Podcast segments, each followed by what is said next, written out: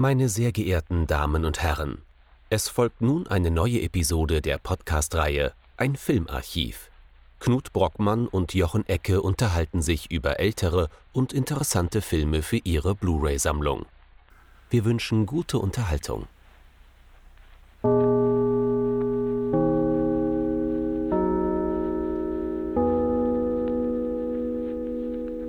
Hallo Knut. Hallo Jochen und hallo liebe Zuhörerinnen und Zuhörer zu einer neuen Episode unseres kleinen Podcasts. Und wir kümmern uns heute um eine durchaus wichtige Frage, nämlich kann Rassismus geheilt werden? Das ist die Frage, die Sam Fuller in seinem Film White Dog von 1982 versucht zu beantworten. Oder vielleicht auch nicht. Wir sind uns selber noch nicht so ganz sicher, wie ambivalent der Film jetzt eigentlich wirklich ist. Das ist ein Film, der basiert auf einem Zeitungsartikel und einem Buch von Romain Gary, äh, hauptsächlich deswegen bekannt als Ehemann von Gene Seberg. Und es ist ein durch und durch politischer Film.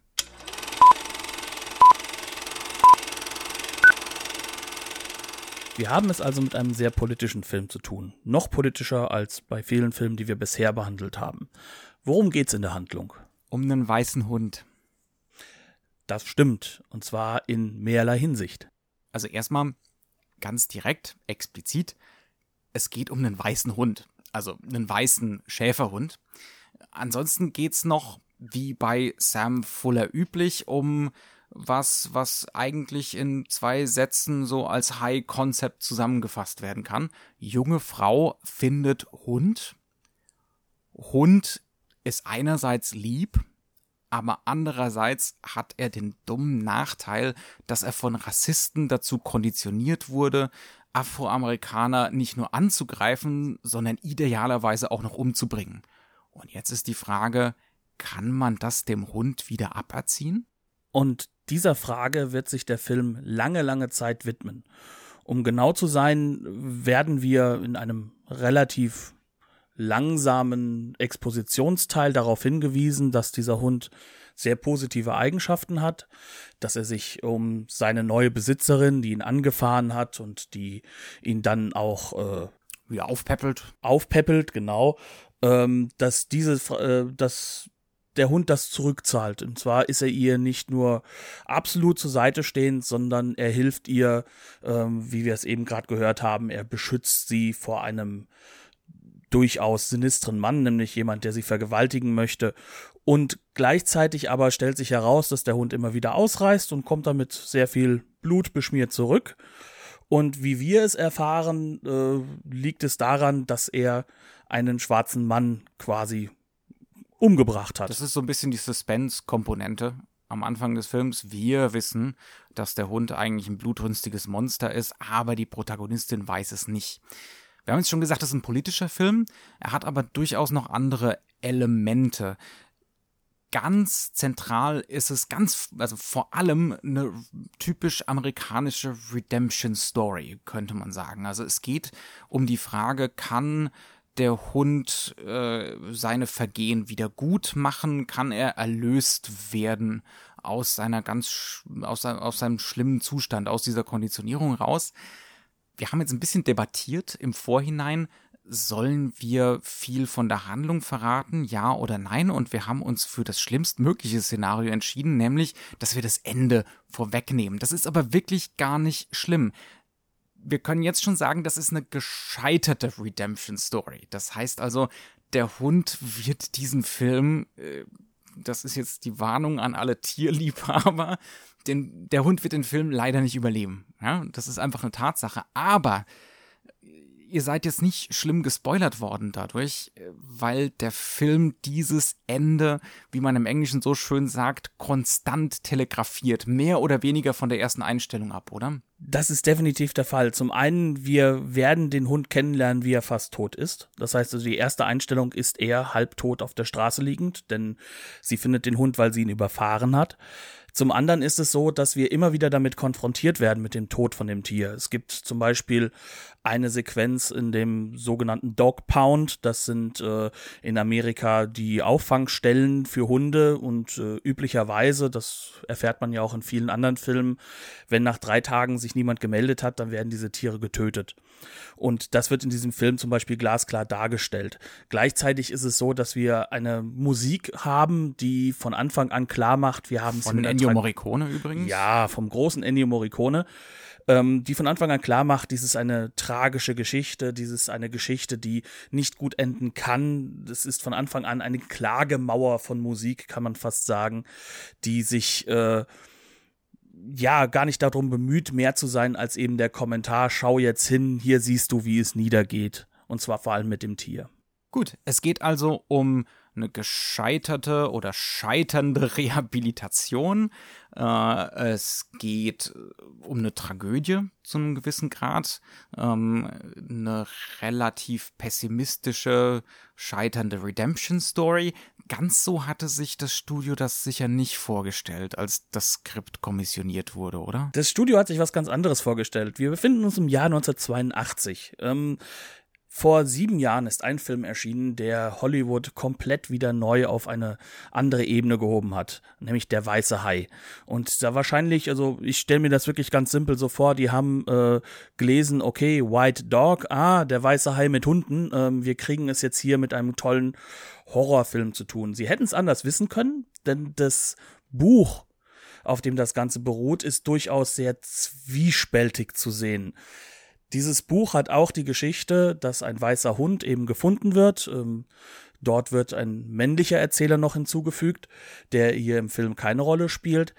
Und dieser Hund ist auch von Rassisten konditioniert worden, aber das Buch bezieht auch durchaus Stellung in Hinsicht von Aktivisten, also vor allem Aktivisten unter den Afroamerikanern, die sich äh, zu den, in den 70er Jahren und 60er Jahren ja deutlich aufgelehnt haben gegen die Ungerechtigkeiten, dass diese auch zu weit gehen würden und dass die genauso in die Ecke gestellt werden. Und das hat dafür gesorgt, dass von Anfang an eigentlich neben dem Studio ähm, schon sehr viele Leute sehr große Bedenken geäußert haben. Also gerade Aktivistengruppen haben sich gleich geäußert, das kannst du nicht verfilmen, das darfst du nicht verfilmen. Und das Studio ist trotzdem dann durchgegangen, obwohl das durch einige Regisseurshände gegangen ist, die alle abgelehnt haben. Ich glaube, Beispiel Roman Polanski. Ich würde sagen, das ist der berühmteste von denen. Und so ist es dann gekommen, dass der Film irgendwann bei Samuel Fuller gelandet ist, der mit Sicherheit nicht die erste Wahl war, weil er schon so eher ein Querkopf in Hollywood war. Nicht nur ein Querkopf, zu dem Zeitpunkt auch schon weit über 60, glaube ich. Das heißt also von Anfang an, wenn man sich den Stoff anguckt, das hätte gar kein reiner Blockbuster werden können, beziehungsweise man hätte es wirklich erheblich umschreiben müssen, um einen Blockbuster daraus zu machen und dann gibt man es dann noch so einem Querkopf wie Sam Fuller in die Hände. Sagen wir doch mal ein paar ganz grobe, kurze Worte zu Sam Fuller. Wir werden am Ende, glaube ich, noch mal ein bisschen mehr über ihn sprechen. Ähm, Sam Fuller ist der klassische Maverick. Ähm, der gute Mann fängt in Hollywood an zu arbeiten, Ende der 40er Jahre, hat aber vorher schon lange Jahre als Journalist gearbeitet, vor allem für Boulevardblätter. Das heißt nicht, dass er reaktionär drauf wäre. Er ist der klassische amerikanische Liberale, der, der überzeugte Idealist eigentlich. Aber er hat in seinen Filmen äh, diesen Boulevardstil durchaus kultiviert und weiter betrieben. Das heißt also, das sind Filme und das gilt für White Dog ganz genauso. Das sind Thesenfilme, die sind in your face, krass, direkt, alles andere als subtil, sollen nicht hübsch sein, sondern sollen kommunizieren, sollen klare Emotionen liefern. Das sind die Qualitäten von Fuller. Und das ist natürlich in einem Kino äh, in Hollywood jetzt nicht so sehr gerne gesehen, wenn man es mal ganz ehrlich ist. Und dementsprechend ist dieser Film auch ein Film, wo man sagen kann, es ist eine Wiederentdeckung. Er ist bis 2008 quasi in den USA kaum gelaufen. Er hatte kein Videorelease, gar nichts. Er ist erst bei der Criterion Edition wieder neu gefunden worden und er ist jetzt ehrlich gesagt auf Blu-ray auch nur in Europa rausgekommen. Ähm, Woran? In, in, den USA ist er im Kino gar nicht gelaufen oder fast gar nicht. Er hatte einen Europastart. In Frankreich und England ist er zu seiner Zeit ordentlich gelaufen. In den USA hatte er so ein paar wenige Kinos, die ihn mal zeigen durften. Das heißt, wir reden eigentlich von einem kapitalen Flop. Wenn man es so sehen will, auf der finanziellen Ebene definitiv. Ob er jetzt auch wirklich ein kapitaler Flop auf künstlerischer Ebene ist, das bleibt festzustellen und äh, ich würde jetzt als allererstes mal die These aufstellen, das ist nicht der Fall, weil dieser Film in seiner Thesenhaftigkeit, in seiner aggressiven Form uns ganz glasklar vor Aussagen und Statements zu setzen, ähm, doch eine Art Film ist, der uns zum Nachdenken bringt, ein Film ist, der lange im Hinterkopf bleibt und bei dem ich zumindest bis heute noch nicht hundertprozentig mir klar bin, wie ich genau zum Film stehe und äh, das macht den Film eigentlich auch besonders spannend, weil er bringt dich mit dem Thema Rassismus einfach zusammen. Also es ist kein typisches Spätwerk. Viele große Regisseure haben ja in den letzten paar Filmen so die Tendenz dazu, zu so einer gewissen Bräsigkeit und Selbstverliebtheit äh, oder finden nicht mehr die passenden Stoffe. Das ist bei Fuller hier definitiv nicht der Fall. Lass uns doch einfach gleich mal ein bisschen über Rassismus reden. Das ist das zentrale Thema des Films. Ähm, um was geht's denn Fuller? Inwiefern instrumentalisiert er denn diesen Hund, um uns was über Rassismus zu sagen? Wie würdest du das denn sehen? Das Hauptelement ist, dass dieser Hund wirklich eigentlich zwei Figuren ist für uns wir haben es mit einem Tier zu tun und es ist ein wunderschönes Tier. Es ist ein Tier, das wir mögen wollen, das sehr, sehr positive Eigenschaften hat, das aber gleichzeitig in der Sekunde, in der es jemand mit schwarzer Hautfarbe sieht, komplett sich wandelt und zu einem hochaggressiven, unglaublich gefährlichen Attack Dog wird, wie es in dem Film genannt wird. Das ist ein Mörder. Man kann es so anders nicht sagen. Das ist auch super effektiv inszeniert. Also das ist heute noch wirklich beeindruckend. Also das, das Tier wirkt furchteinflößend, äh, die Angriffe wirken zu keinem Zeitpunkt lächerlich oder einstudiert. Das sieht alles immer enorm schlimm aus. Aber auf der anderen Seite ist es halt wirklich so, dass der Film eine Sympathiefigur aufbaut. Ähm, es ist von Anfang an klar, der Hund ist so gemacht worden. Es ist, glaube ich, auch sehr, sehr wichtig, dass wir das festhalten. Dieser Film glaubt an Behaviorismus. Er glaubt daran, dass Tiere definitiv konditioniert werden können und wir sind uns beide, glaube ich, in den Vorarbeiten nicht sicher gewesen, ob er das nicht auch über Menschen glaubt. Das heißt also, dass Menschen wirklich fest konditioniert werden können, weg vom freien Willen hin zu, du kannst dahin manipuliert werden, dass du in gewisser Form funktionierst. Und das ist mit dem Tier gemacht worden. Dieser Hund ist in frühen Tagen, das wird in einer sehr, sehr schönen Sequenz äh, wirklich unglaublich. Schön ist er natürlich. Ja, schön in Hinsicht von. ja, schön in Hinsicht von, von unglaublich intensiven Sequenz. Äh, wird uns erklärt, wie dieser Hund gemacht wurde, dass die sich jemanden geholt haben, der unglaublich viel Geld brauchte. Ein schwarzer Mann, wahrscheinlich ein Wino.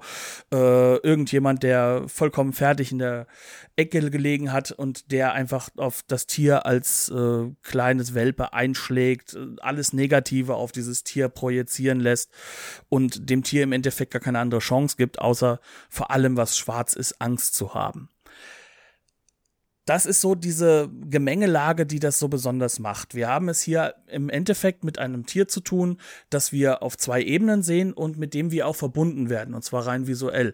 Ähm, das Tier hat eine ganz klare Blickrichtung. Wir werden immer wieder diese Blickrichtung des Tieres einnehmen.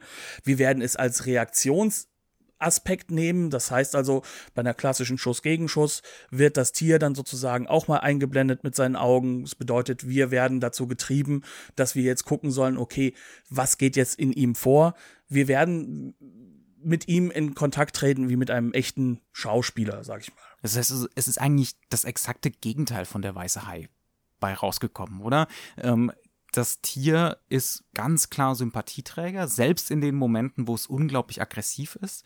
Und der Film basiert ganz, ganz, ganz stark, nicht nur für das Tier, aber insbesondere natürlich für den Hund, auf Schuss gegen Schuss Situationen. Ähm, wir kriegen den Blick des Tieres und dann gleich drauf immer die subjektive. Das klingt jetzt nicht so atemberaubend, ähm, ist aber ein ganz deutliches Muster. Das hat fast schon so was Brechtianisches. Ähm, wir bekommen sozusagen immer so ein Ersatzpublikum. Ja, sei es jetzt der Hund, sei es jetzt seine neuere Besitzer, seine neue Besitzerin, also Julie, wir kriegen emotionalisierte Blicke, emotionale Reaktionen und wir können unsere eigene Reaktion auf das, was da passiert, abgleichen. Und bei einer Reaktion, äh, da können wir uns hundertprozentig sicher sein, da ist Sam Fuller mehr als insistent, was das angeht. Es geht darum darzustellen, dass diesem Tier was Schlimmes angetan wurde und dass die eigentlichen Schuldigen die Rassisten sind die das Tier so konditioniert haben. Und das wird äh, mehr als deutlich gemacht. Und immer wieder kommen Einstellungen, wie gesagt, wo es darum geht, Sympathie für das Tier zu haben. Auch beispielsweise äh, später im Film äh, lernen wir einen äh, Tiertrainer kennen, auch ein Afroamerikaner namens Keys, und der nimmt es auf sich, das Tier, der versucht, das Tier neu zu konditionieren, ihm also äh, andere Verhaltensweisen beizubringen, ihm diese Aggression gegen Afroamerikaner wieder abzutrainieren. Und ich erinnere mich da an eine Sequenz, äh, wo wir aus der Sichtweise des Tiers diesen Trainer sehen.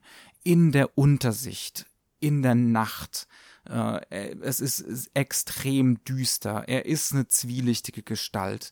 Er streckt seine Hand aus, fast in die Kameralinse hinein. Und man kann nicht umhin, genauso wie das Tier zu fühlen oder in diesem Moment diese Figur neu wahrzunehmen als möglicherweise doch potenziell eine Bedrohung. Und diese Muster gibt's im Film immer wieder, immer wieder.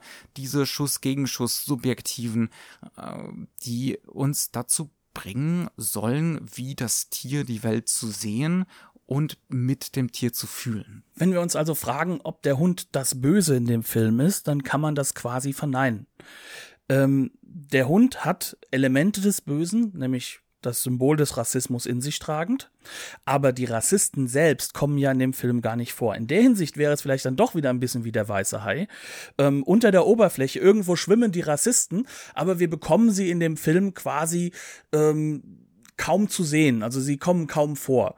Ähm, sie werden als Statement eingeführt werden, aber es ist nicht so, dass diese Rassisten als Personen irgendwo interessant sind, sondern es geht um den Rassismus und was das Tier jetzt ist und warum es so wurde und wie es sozusagen halt ja missbraucht wurde. Gleichzeitig haben wir aber es hier auch mit einem Film zu tun, der diesen Missbrauch ja nicht nur am Rassismus festmacht, sondern wir haben es auch da mit einer sehr ambivalenten Welt zu tun. Ähm, wir haben ja Kies jetzt eben gerade angesprochen, der arbeitet in einem, ja, in einem in einer Trainingseinheit für Showtiere, also für Hollywood-Tiere. Das Ganze spielt in Hollywood, das spielt in Beverly Hills. Und ähm, wir lernen dort diese Welt kennen, in der dieser Hund umtrainiert werden soll. Die anderen Tiere dort, die sitzen in ganz engen Käfigen. Sie werden teilweise extrem misshandelt in der Hinsicht, dass man dort einen Löwen hat, den man mal einfach am Schwanz zieht, den man halt einfach irgendwo für sich benutzen kann. Teilweise werden sie darauf gebaut, dass sie ganz gegen ihre eigene Natur agieren, gleichzeitig aber auch manchmal einfach ihre Natur ausgenutzt, damit sie halt eben das machen, was der Mensch möchte. Das heißt also, dieses Konditionierungswerk wird gespiegelt und das ist halt etwas, was durchaus spannend ist an dem Film, dass nämlich in dieser kapitalistischen Logik, wir brauchen diese Tiere, um damit äh, Filme machen zu können und damit Geld zu verdienen, ähm, dass die genauso etabliert ist in dem Film wie dieser Rassismus. Nur bei diesem Rassismus ist es halt natürlich viel mehr im Fokus stehend und der Film baut von Anfang an auf und gibt uns von Anfang an mit, dass das eine Geschichte hat, die viel größer ist als zum Beispiel eine Verwertungslogik. Wir lernen zum Beispiel am Anfang in diesem Dog Pound äh, gleich kennen, wie diese Tiere sozusagen umgebracht werden. Da gibt es eine Gaskammer. Es wird weder einen Amerikaner noch einen Deutschen geben, der nicht sofort den Bezug zum Nationalsozialismus damit herstellen wird. Das heißt, wir haben dann hier ein Tier, in dem der Rassismus, also eben diese Basis, mit der die Nationalsozialisten nun mal ähm, agier, auf dem die agiert haben, in sich trägt, aber es ist in ihn hineingeimpft worden und er ist gleichzeitig in die gleiche Gefahr gehend, dass er nämlich genauso entsorgt werden soll wie die Opfer des Nationalsozialismus. Das macht den Film durchaus sehr, sehr spannend. Und da sieht man auch, dass der Film unglaublich Position bezieht. Und Auf zwar gegen Fall. Rassisten. Absolut. Also das ist eine, das ist eine absolute Eindeutigkeit. Andererseits viele von den Details, die wir jetzt eben genannt haben, ähm, wenn man den Film nicht gesehen hat, ich weiß jetzt nicht, wie, wie es bei den Zuhörerinnen und Zuhörern gerade ist, ähm, man könnte sich das jetzt gerade imaginieren als was Sentimentales, Melodramatisches, die armen Tiere, der arme Hund, vielleicht kommt noch ein bisschen traurige Musik dazu oder so. Das ist aber wirklich gar nicht der Fall. Also der, Fuller ist in dieser Beziehung unglaublich nüchtern und kann auch sehr subtil sein. Bei den Sachen, die ihm besonders wichtig sind, ist es immer in your face. Das knallt einem entgegen, so intensiv wie es nur könnte. Aber wenn es zum Beispiel darum geht, ist dieser Tierpark da mit den ganzen Showtieren jetzt ein positiver oder negativer Ort, dann müssen wir uns da selber einen Reim drauf machen. Einfach weil die Kamera dann mal an irgendwelchen Tieren vorbeizieht, es mal eine kurze Montage gibt mit einigermaßen fragwürdigen äh, Konditionierungsmethoden. Äh, dann gibt's den großen Ring, in dem äh, der Hund umerzogen wird und der sieht mehr oder weniger aus eins zu eins wie aus äh, Mad Max 2, die Donnerkuppel. Drei. Ähm, drei, drei. Ich, ich, ich schäme mich. Ich schäme mich zutiefst. Ähm, also er kann durchaus auch subtil sein, so ist es nicht. Ähm, aber da, wo es ihm wichtig ist, nämlich in Bezug auf den Missbrauch des Tiers und den Rassismus zu verurteilen, äh, ist er es ganz sicher nicht. Und er macht das visuell natürlich auch in einer Art und Weise, dass er keinerlei Schönheit akzeptiert in seinem Film. Es ist ein Film, der ist schon, wie wir eben gesagt haben, durch den Schnitt ruppig. Aber er ist es auch einfach durch die ähm, Farbgebung, dadurch, dass der Film eigentlich eine Kamera hat, die immer in Bewegung ist, die auf der einen Seite emotionalisiert, auf der anderen Seite aber auch dokumentarisiert. Es sind beide Elemente immer mit vorhanden und das ist auch ein, eine Sache, die Fuller wie kaum ein anderer Regisseur beherrscht.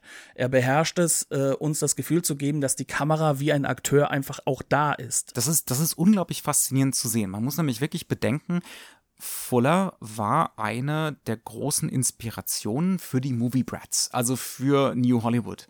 Ähm, Fuller taucht in den Arbeiten, den späteren Arbeiten von Coppola oder Spielberg oder Scorsese immer wieder auf, wird bei Scorsese, glaube ich, sogar eins zu eins zitiert teilweise.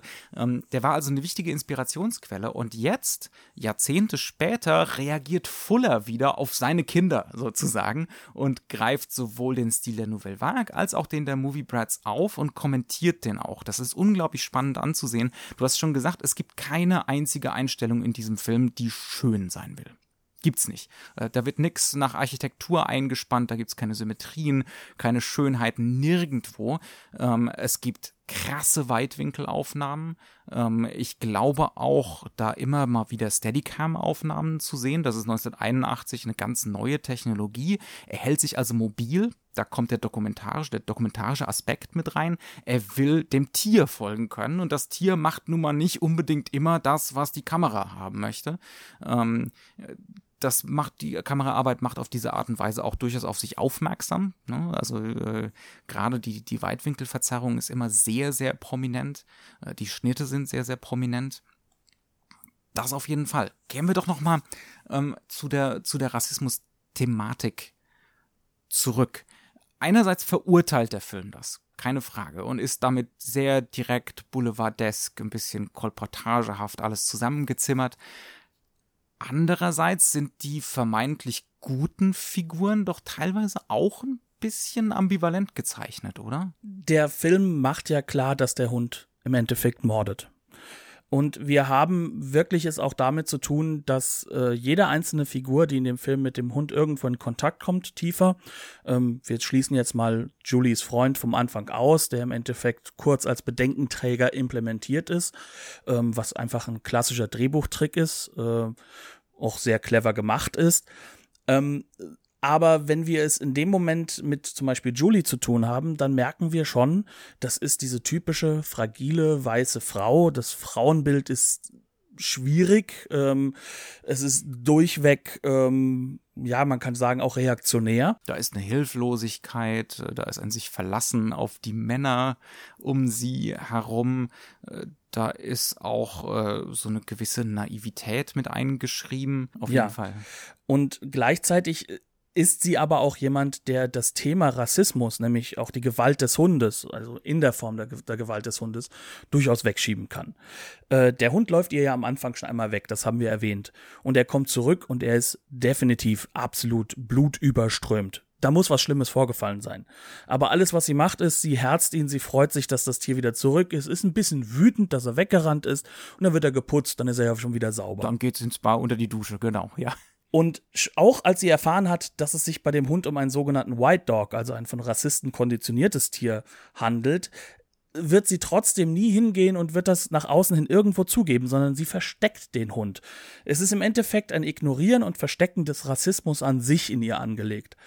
Und ähm, es kommt zu einer sehr, sehr intensiven Sequenz, in der der Hund auch wieder aus diesem äh, Konditionierungslager, wie ich es jetzt mal nennen möchte, ausbricht und gleich in einer Black Neighborhood einen Mann umbringt. Und zwar, ich glaube, so explizit wie vorher nicht. Das ist eine fantastische Sequenz. Ähm, das Ganze findet sogar da statt, dass dieser schwarze Mann äh, in eine Kirche flüchtet, auch das ist durchaus symbolisch gemeint, und dort aber gar keine Chance hat. Das Tier zerreißt ihn, man kann es nicht anders nennen. Der Mann krepiert aufs Schlimmste.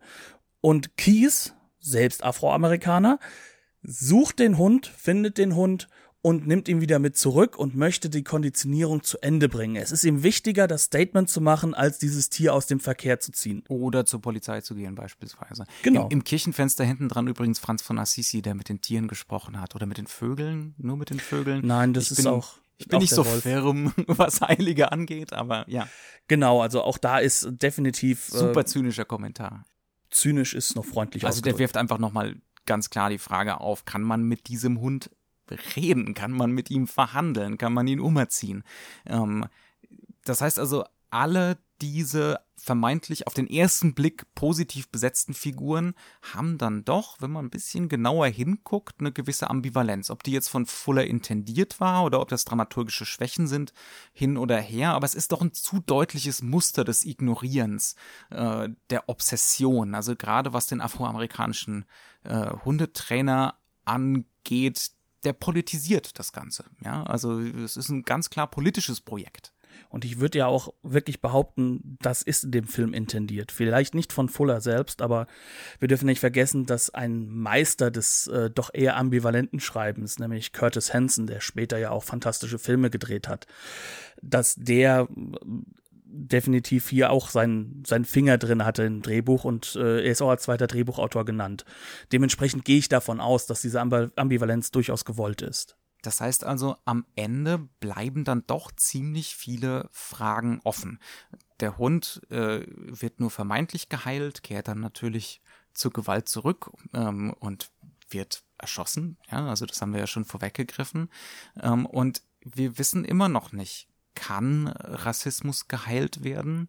Jetzt nicht nur in Gestalt des Hundes, sondern auch in Gestalt der Menschen. Äh, ist das nicht eventuell eine Erscheinung Gewalt und Ausgrenzung, die ansteckend ist, die all diese Menschen um den Hund herum immer wieder ergreift, auch die vermeintlich moralisch Guten? Ja, also all das bleibt doch ziemlich offen und ziemlich ambivalent, auch wenn man, also ich muss ganz ehrlich sagen, als ich den Film das erste Mal gesehen hatte, am Ende dachte ich, ja, ist jetzt äh, relativ klar und eindeutig, aber je länger man drüber nachdenkt, desto unklarer wird die Geschichte eigentlich. Und das Schöne ist, dass der Film einen auch wirklich zu diesem Nachdenken zwingt. Und das macht er ja auch wiederum auf dieser visuellen Struktur, auf diese Art und Weise, wie er geschrieben ist. Er hat seine zyklischen Elemente drin, trotz Hollywood. Er hat aber vor allem eben diese Schuss- und Gegenschusselemente drin, mit denen wir ja auch immer zur, dazu gezwungen werden, selbst nochmal zu reflektieren, was wir denken, was jetzt sozusagen das Richtige ist. Und ähm, dementsprechend kann man sich den Film ja auch mehrfach ansehen. Man wird trotzdem nicht wirklich schlau aus dem Film. Man wird aber, das ist so mein Gefühl, ein bisschen schlauer über sich selbst.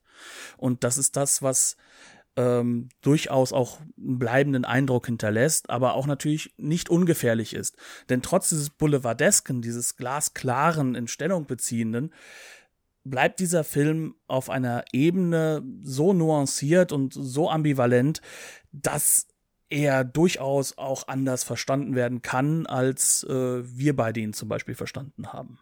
Wobei ich jetzt nicht glaube, dass irgendwelche Neonazis das Ding instrumentalisieren könnten. Das also, da bin ich mir, das, das würde schwierig, ja. Ähm, Nein, aber er kann durchaus auch äh, in der Hinsicht verstanden werden wie das Buch, dass sozusagen ähm, auch die äh, Aktivisten, die so viel getan haben für ähm, ja durchaus auch die Gleichstellung der Afroamerikaner, die ja aktuell schon wieder in Amerika deutlich in Frage gestellt werden muss, dass, dass gerade die auch da ein bisschen angegriffen sein könnten. Es ist ein enorm aktueller Film. Das muss man, oder wieder aktueller Film, leider, ja.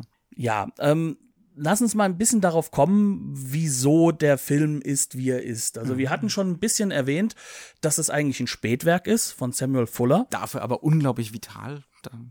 Enorm vitaler Film ist und dass Samuel Fuller sozusagen zwei Rollen hier einnimmt. Er ist zum einen der Regisseur, von dem sich äh, das New Hollywood, also die Movie Brats, Spielberg, Scorsese, äh, Coppola, Lucas und wer auch immer dass er sozusagen von diesen Leuten zitiert wurde, dass sie sich haben von ihm sehr stark inspirieren lassen. Das geht bis zurück in die Nouvelle Vague. François Truffaut hat zum Beispiel eine Menge sehr, sehr spannender Artikel auch geschrieben über Samuel Fuller. Ähm, es ist auch bekannt, dass auch andere wie Rivette und äh, Godard durchaus ihn Bei sehr. Godard taucht er sogar als Schauspieler in, in Pierrot Le Fou auf. Ja. Eben, und äh, man, man kann also festhalten, er ist sozusagen ein wenig der Ziehvater.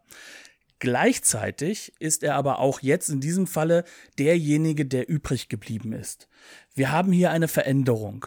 Dazu müssen wir uns ein bisschen mal in das Theoretische zurückziehen. Warum ist New Hollywood eigentlich aufgekommen und wie hat es sich entwickelt? Dass diese Filmemacher überhaupt eine Chance hatten, Filme zu drehen, das haben wir, glaube ich, schon auch mal vorher besprochen, ist, dass das Studiosystem in einer sehr starken Krise war. Und äh, im Endeffekt, die Leute haben sich lieber die Filme im TV angeguckt, anstatt ins Kino zu gehen. Und die klassischen Antworten, wir machen jetzt mal großes Widescreen, äh, die haben auch nicht wirklich geholfen. Und als dann sich festgestellt hat, dass diese neue Generation an Filmemachern, die eben andere Filmemacher wie Samuel Fuller, wie John Ford und weitere sozusagen als Jugendliche schon genießen durften und von denen sehr stark beeinflusst waren. Da ist ein ganz neues Kino entstanden, das durch die Nouvelle Vague beeinflusst auch ein sehr, sehr subjektives Kino war. Ein Kino, das viel Experimente zugelassen hat und damit aber auch die Leute wieder ins Kino gelockt hat. Weil die Menschen haben etwas Neues gesehen. Es hat für sie sich was verändert. Jetzt ist es so, dass in Amerika eine sehr, sehr starke Veränderung vorgenommen wurde.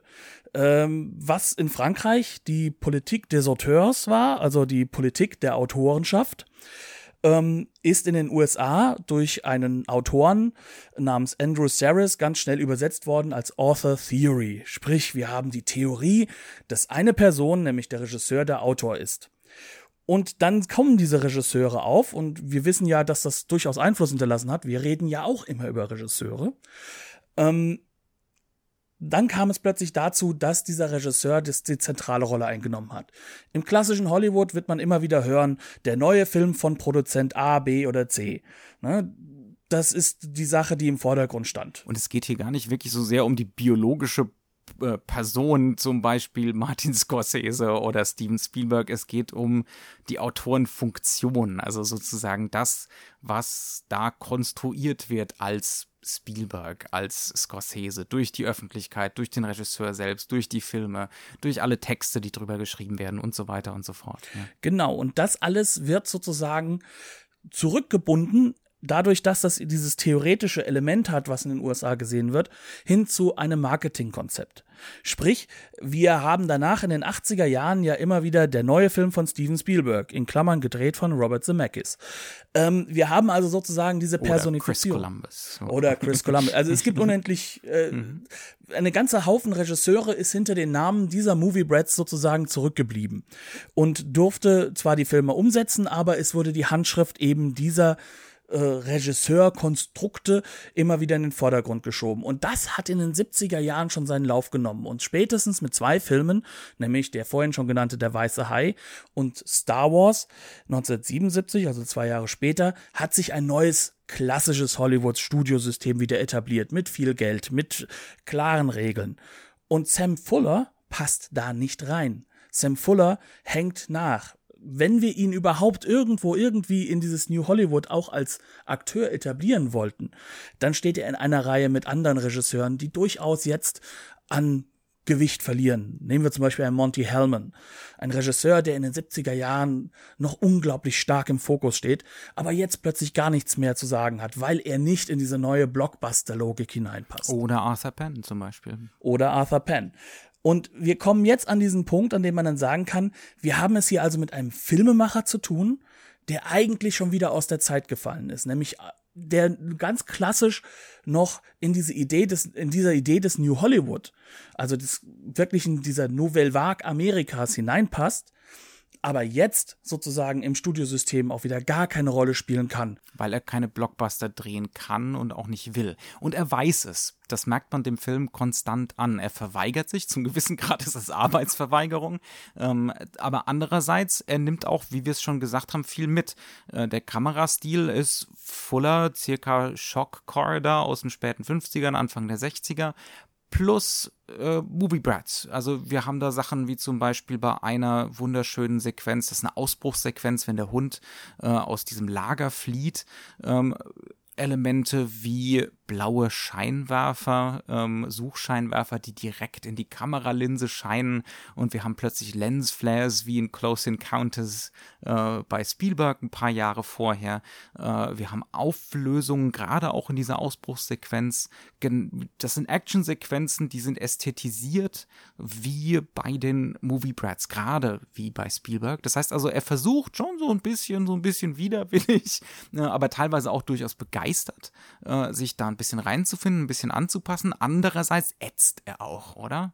Also wenn wir uns die komplette Rolle mal anschauen, die zum Beispiel die Julie spielt, dann haben wir eigentlich sozusagen schon ähm, so einen Bruchcharakter. Es ist im Endeffekt eine Schauspielerin, die versucht irgendwie in dieses System reinzukommen, irgendwo Erfolge zu haben, darf mal irgendwo schauspielerisch in irgendwelchen Marketing-Dingen äh, Werbung mitmachen. Und wir haben natürlich noch den alternden Herrn, dem dieses äh, ja dieses Umerziehungslager, ich nenne es weiterhin so, gespielt vom großen Charakterdarsteller Burl Ives. Ja. Genau, ähm, dem das gehört und der ganz deutlich und in einer Sequenz mehr als klar sagt, hier, ähm, das macht uns alles kaputt. Und zwar hat er eine große Pappaufstellfigur von R2D2 äh, an die Wand geräumt und die wird die ganze Zeit mit Beruhigungs, äh, Dartpfeilen. Genau, Beruhigungspfeilen beworfen, weil das hat ihm das Kino kaputt gemacht. Ganz genau, er sagt ganz deutlich, this is the enemy. also, das ist der Gegner, die Fuller weiß, dass er da nicht mehr so wirklich in diesem neuen Hollywood seinen Platz finden wird. Also auch in diesem Sinne äh, ist das ein sehr interessanter Film, weil er auch was vom lang hingezogenen Ende einer Autorenära in Hollywood erzählt, auf einer anderen Ebene. Und zwar ist das eine Ära, wo man auch sagen kann, dass auch das Politische aus dem Kino wieder in Hollywood verschwindet. Und es ist dann plötzlich ein Film, der so politisch ist, dass er fast schon nicht mehr zeigbar wird. Und da schließt sich auch irgendwo der Kreis. Wir merken, dieser Film konnte deswegen in Hollywood nicht mehr so richtig entstehen, weil er einfach zu kontrovers ist. Und diese kontroverse Art und Weise ist in der Marketinglogik und auch in der äh, ja, Autorenlogik. In der Autorenlogik nicht mehr so gewünscht, nicht mehr in dieser klaren und aggressiven Form. Und dementsprechend ist es auch der letzte Film, den Fuller für das klassische Hollywood also machen das, wird. Das ist ja schon postklassisch, aber ja, auf jeden ja, Fall. Ja, aber für, für, für, für, das Studiosystem. Ja, ja definitiv. sich neu empfunden oder ja, erfunden. Das, das auf jeden Fall, das neu erstandene, auferstandene Studiosystem, auf jeden Fall. Du hast es eben schon erwähnt, die Blu-ray ist erschienen in Europa in der Masters of Cinema Reihe, also bei Eureka ist eine prima Blu-ray, äh, wie immer eigentlich beim Masters of Cinema, äh, allerdings extra frei bis auf ein wirklich tolles Booklet. Da ist zum Beispiel auch ein Interview mit dem Hund enthalten, das Sam Fuller geführt haben will, ähm, was auch nochmal einen tollen Einblick bietet. Schlusswort. Ja, also was man bei dem Film wirklich festhalten muss, ist, er ist keine einfache Lektüre, um es mal äh, in dieser Form zu formulieren. Es ist ein in-Your-Face-Film. Er ist sehr klar und deutlich. Er andererseits macht, aber auch nicht. ja, andererseits wiederum nicht, klar. Ähm, er macht nicht unbedingt im klassischen Sinne Spaß. Er ist aber unglaublich interessant, sich mit ihm lange auseinanderzusetzen. Es ist einer dieser wunderbaren Filme, die lange nach dem Schauen noch im Hinterkopf existieren und die wirklich auch zum Wiederanschauen einladen. Und mit diesen Worten, wir machen nächstes Mal weiter in einem ganz anderen Genre äh, oder überhaupt erstmal in einem Genre. Und zwar beschäftigen wir uns zum ersten Mal ähm, mit einem ähnlichen Maverick, könnte man sagen, der allerdings ein bisschen früher angefangen hat als Fuller äh, und ein bisschen länger im, etabliert war im Studiosystem. Ähm, wir beschäftigen uns mit Anthony Mann ähm, und mit einem seiner Western. Er hat ganz viele Western äh, mit James Stewart gedreht. Es soll gehen um Bend of the River. Der heißt im Deutschen äh, etwas seltsamerweise Meuterei am Schlangenfluss. Äh, also es ist zwar eine Meuterei, aber es sind keinerlei Schiffe involviert, aber das, dem werden wir auf den Grund gehen. Es ist ein Fluss dabei, das muss doch jetzt mal reichen. Ja, und dementsprechend sagen wir schon mal Danke fürs Wiederzuhören und wir hoffen, dass ihr noch einmal zurückkommt und euch auch für unseren Anthony Mann ein wenig interessieren werdet. Wir beide finden den Regisseur hochspannend und der bis dahin verbleiben wir mit einem Tschüss und Dankeschön. Bis zum nächsten Mal.